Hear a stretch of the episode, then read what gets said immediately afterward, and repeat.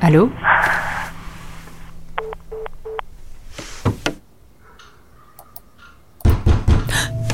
Le suspense, le suspense, le suspense, le suspense, le suspense est audible. Audible, appli de livres audio et podcast, est heureux de soutenir ce programme.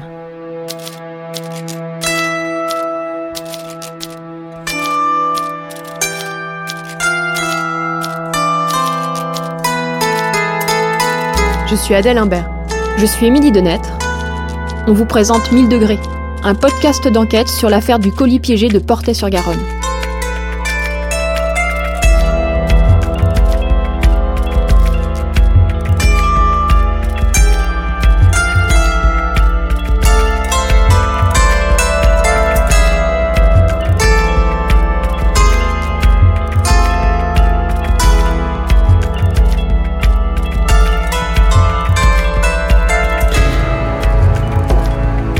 À son retour de détention préventive, au mois de septembre 1995, Daniel Massé est méconnaissable.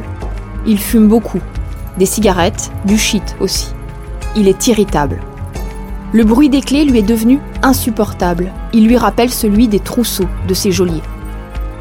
Il vient de passer six mois en prison et l'ambiance familiale s'est dégradée en son absence.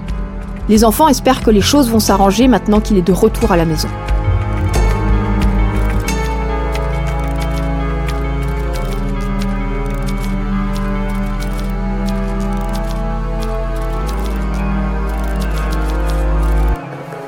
On peut revenir sur cette euh, période de votre vie. On a peu d'éléments et peu de matière. Quand vous sortez de préventive, en fait, après la prison, après l'isolement, le retour à la maison Alors, le retour à la maison, eh ben, ça, ça a été un choc. Les enfants étaient contents. Euh, mon ex-femme euh, s'interrogeait, me posait des questions. Je disais, René, tu vas pas me refaire des gardes à vue. J'ai dit que j'ai rien fait, j'ai rien fait. Le doute pendant que j'étais en prison, même si elle m'a toujours soutenu, euh, commençait à, à, se poser. Elle me disait, oui, si tu as quelque chose à dire, fais-le, prends tes responsabilités, etc. Et moi, en pleurs, je lui disais, mais René, je n'ai rien fait. Je ne suis pas capable d'un truc pareil. Et voilà. Et donc là, les enfants, ils se mettaient contre leur mère quand ils me voyaient dans un état pareil, qu'elle me faisait pleurer, qu'elle me poussait à bout après avoir fait six mois de préventif, que vous sortez, vous êtes complètement cassé. Et voilà, et peu de temps après, je suis sorti en septembre, octobre, je crois que fin octobre, elle quittait la maison pour aller vivre à Ramonville chez ses parents. Et après, elle a demandé le divorce. En reprenant le dossier, nous avons pu constater ce doute qui prend de plus en plus de place au fil des auditions. Au début de l'affaire, René Massé soutient à 100% son mari. Nous avons repris ses premières déclarations dans lesquelles elle maintient que Daniel ne peut être l'auteur du colis piégé. Nous avons retrouvé son permis de visite. Pendant les six mois d'emprisonnement de Daniel, elle n'a jamais manqué un seul parloir. Mais en quelques mois seulement, les questions restées sans réponse laissent de la place au doute. D'autant plus que l'enquête des policiers se concentre exclusivement sur Daniel Massé.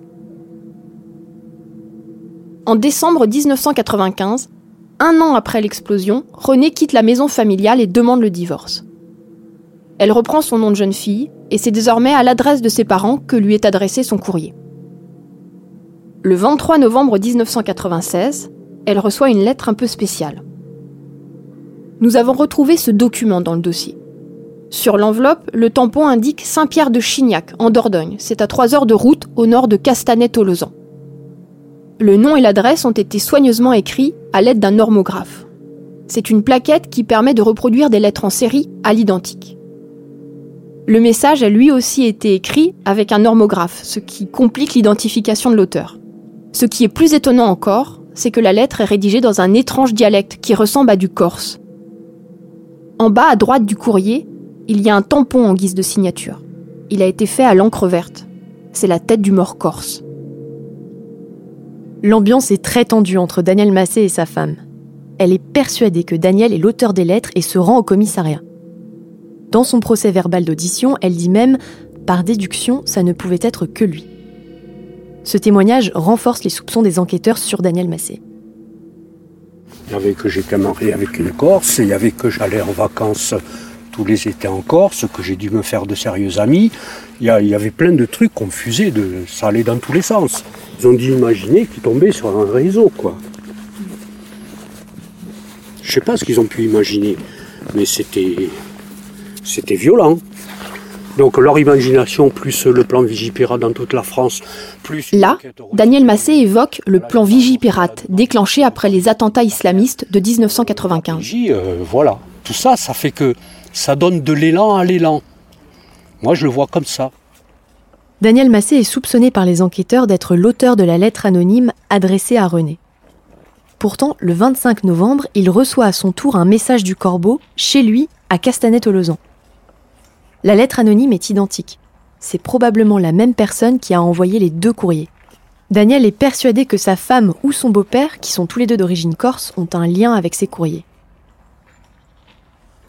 Nous avons contacté René Massé. Nous voulions recueillir son témoignage et comprendre sa vision des choses. Elle a refusé de nous parler. Daniel Massé et René sont divorcés depuis une vingtaine d'années. Elle ne souhaite plus évoquer le passé.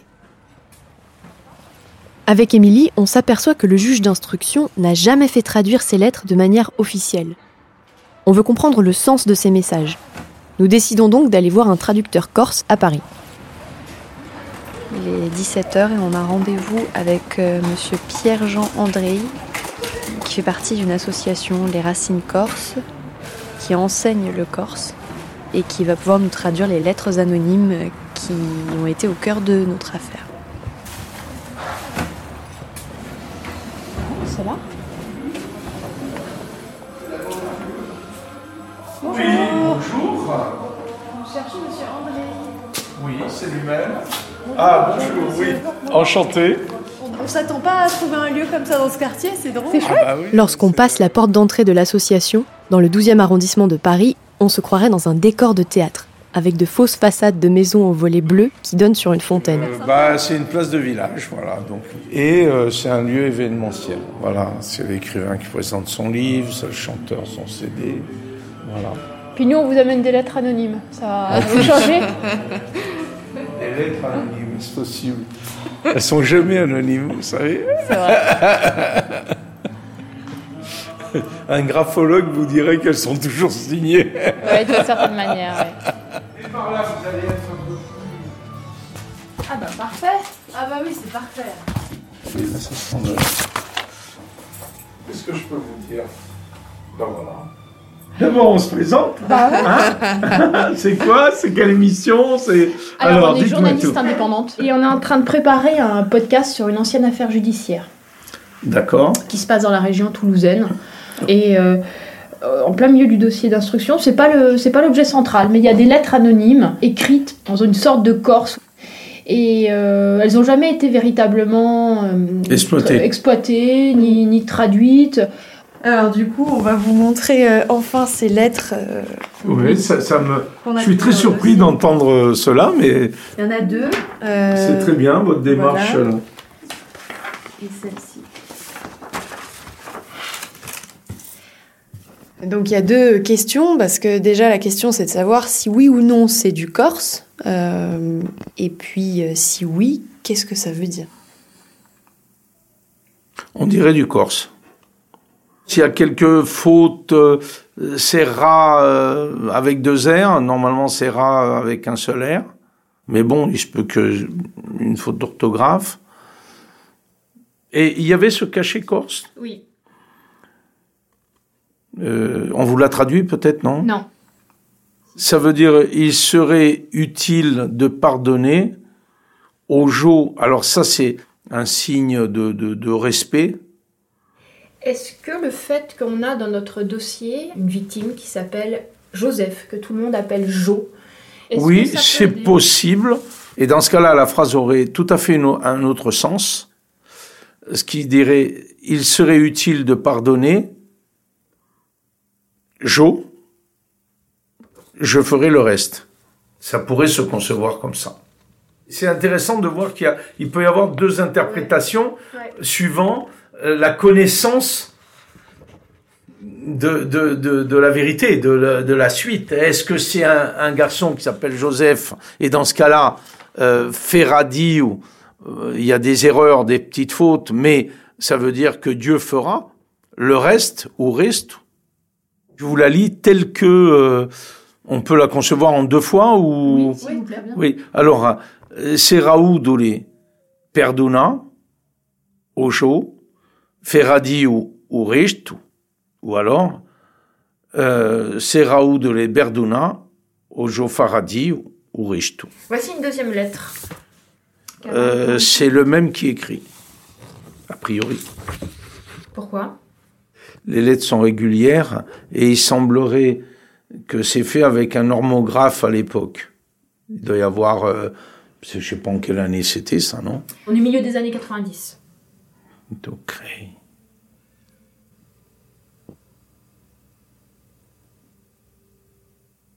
Alors, ciò che tu crei è danno, o colpevole è moro, o gio benedi, ou perdono.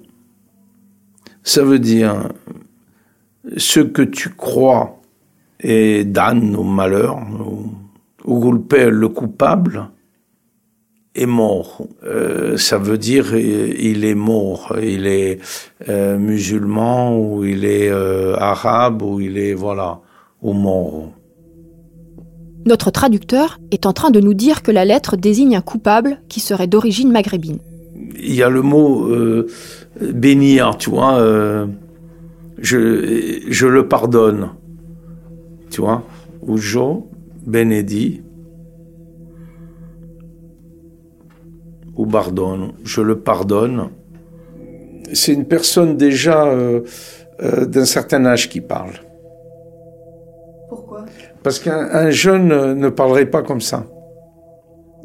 Il y a le mot euh, un peu que Dieu le bénisse, quoi.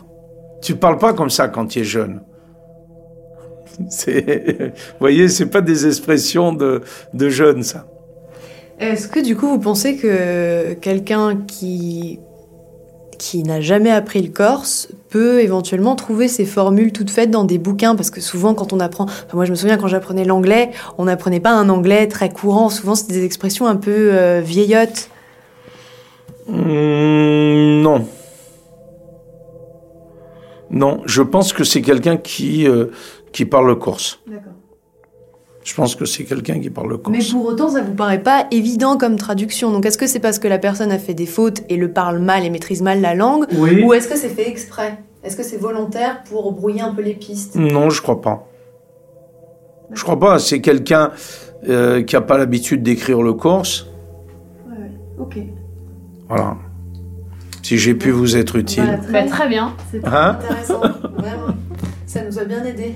C'est vrai. Bon, bah, c'est un peu vous. Voilà. Merci beaucoup. Hein. La santé. Allez, Au revoir, merci, bonne soirée. En lisant les auditions, on apprend qu'un pot de peinture verte, retrouvé chez Daniel Massé, a été analysé par les experts. C'est exactement la même couleur que le tampon qui signe les deux lettres anonymes. Les résultats ont démontré que ce n'était en réalité pas la même peinture. La composition chimique est différente. On s'aperçoit aussi qu'un cheveu a été retrouvé sur l'une des deux enveloppes, mais qu'il n'a jamais été envoyé au laboratoire. On découvre enfin que la sœur de René Massé vit à quelques kilomètres de Saint-Pierre de Chignac, le village d'où ont été envoyées les deux lettres. Elle n'a pourtant jamais été interrogée à ce sujet. Les interrogatoires de la famille Massé et l'analyse du pot de peinture de Daniel sont donc les seuls actes demandés par le juge d'instruction pour identifier l'auteur des lettres anonymes.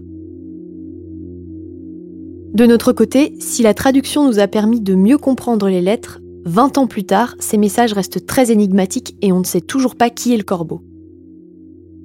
Ces mystérieuses lettres marquent un tournant dans la famille Massé.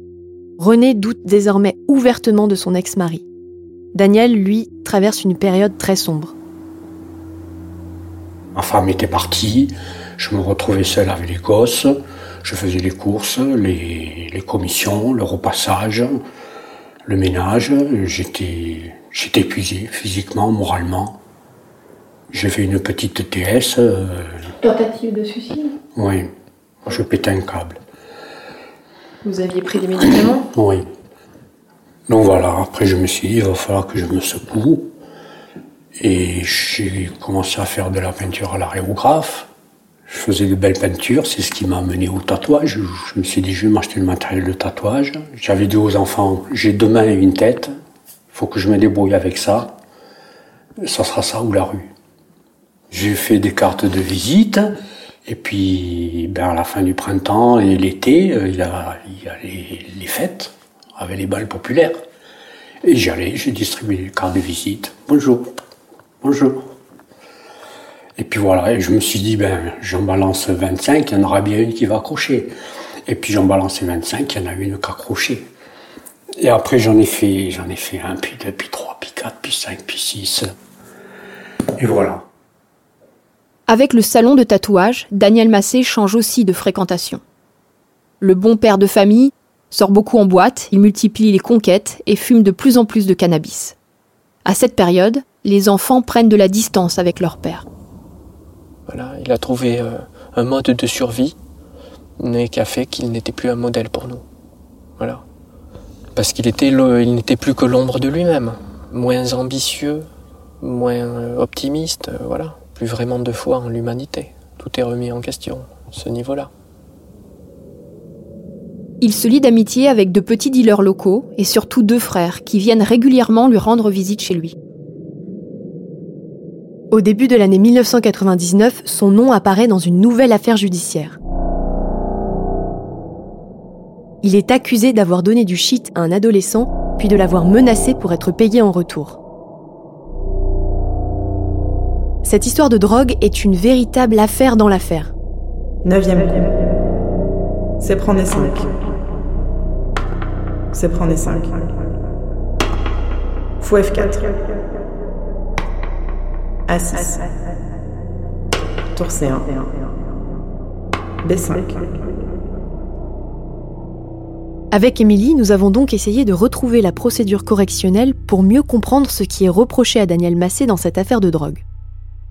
Nous avons contacté le parquet de la Cour d'appel de Toulouse. Deux jours après notre mail, nous avons reçu la réponse. Donc là, on vient de recevoir euh, l'email du substitut général euh, au parquet général de la Cour d'appel de Toulouse. Et voilà la réponse. Je lis Madame, les procédures correctionnelles sont conservées dix ans après le caractère définitif de la décision, puis sont détruites, sauf quelques échantillons pour conservation historique.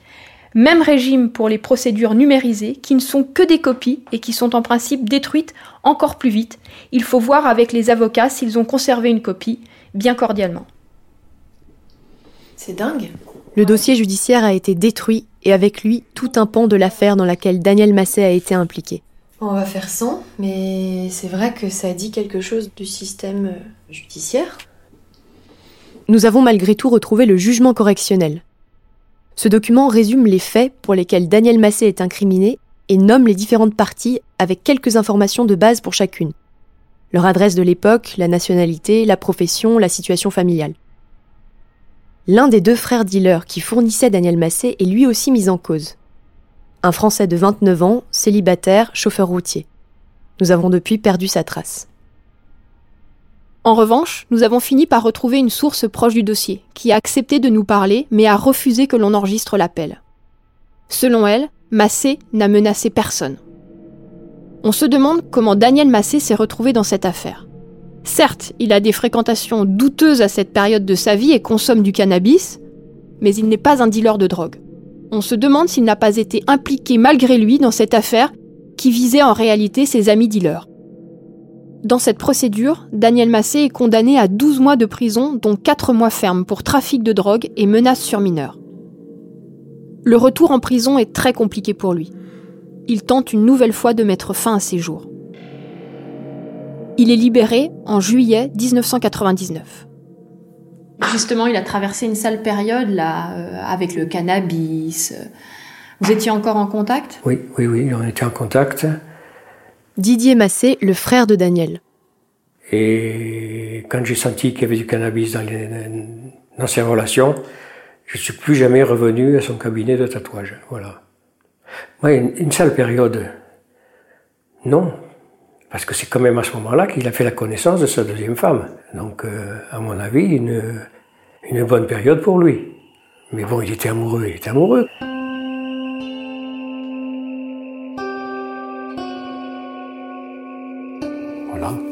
Et comment vous avez rencontré votre nouvelle femme, enfin votre seconde femme? Eh ben, elle était coiffeuse. On est sorti en boîte et puis on a passé une soirée, une partie de la nuit en boîte. Puis quand on s'est dit au revoir, j'ai fait un petit smack. Et puis euh, voilà, après on s'est revus et on s'est de suite plus.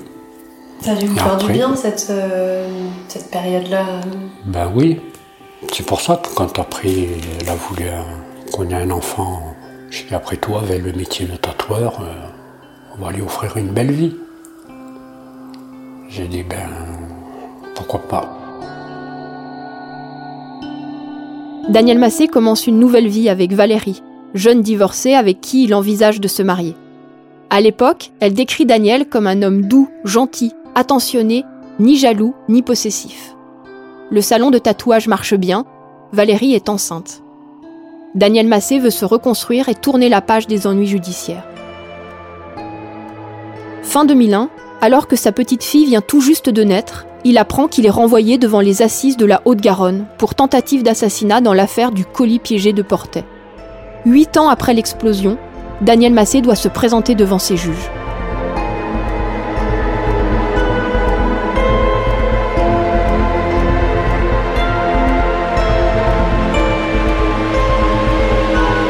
Cet épisode a été écrit par Adèle Imbert et Émilie Denêtre. Vincent Guillot est notre réalisateur.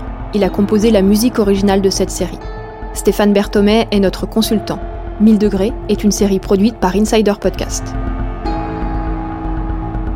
En attendant le prochain épisode, venez découvrir des éléments du dossier et des photos de l'enquête sur le compte Instagram de 1000 degrés et sur notre site www.insider-podcast.com. Si vous avez aimé cet épisode, vous pouvez le partager et mettre des étoiles sur votre application de téléchargement. Merci, à lundi